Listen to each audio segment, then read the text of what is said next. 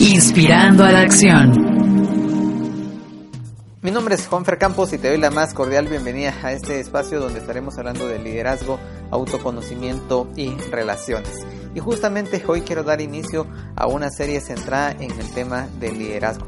¿Quién no ha escuchado hablar sobre él? ¿Quién de nosotros no hemos hablado sobre el liderazgo?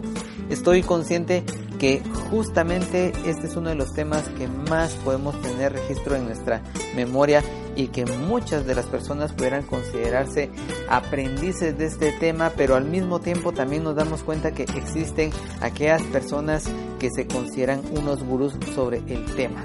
Al final de cuentas nos damos que es un tema muy popular que ha crecido justamente en su desarrollo porque nos hemos dado cuenta la importancia que tiene el liderazgo dentro de nuestra sociedad. Al líder se le han encomendado más responsabilidades que las que realmente considero que una persona pueda llegar a tener. En algunos casos creo que hasta se genera ese gran desafío de quererlo convertir en una persona casi perfecta que no puede cometer errores.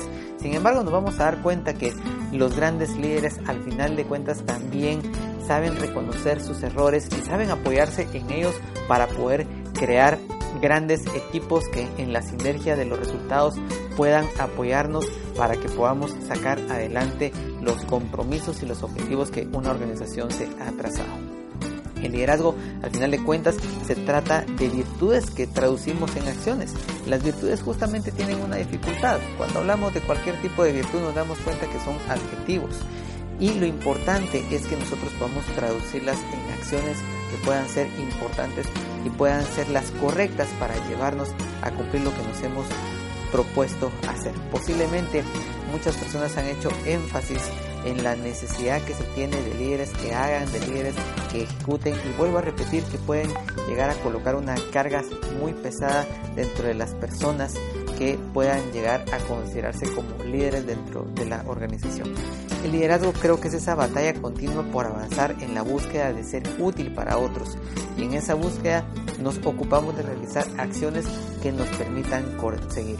Por eso, a partir de este momento en esta serie yo voy a estar hablando sobre algunas acciones que considero que puedan ser importantes para poder avanzar en el desarrollo de nuestro liderazgo. Me voy a enfocar en 10 acciones que considero que son importantes.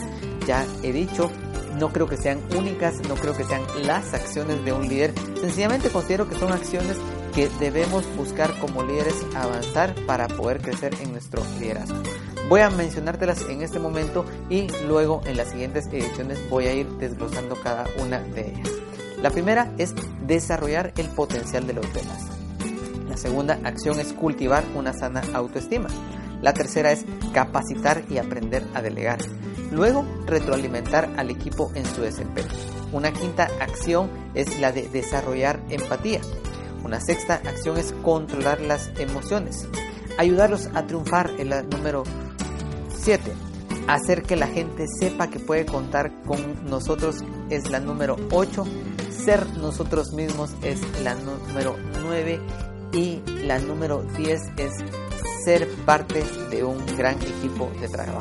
Así que en las próximas ediciones de este podcast voy a estarte compartiendo mis ideas, mis pensamientos y recomendaciones para que estas 10 acciones se puedan llevar de una mejor manera a la práctica. Mientras tanto, yo solamente te quiero recordar que si tú y yo nos alineamos a la voluntad de Dios, seguramente nos estamos convirtiendo en un agente de cambio. Hasta la próxima.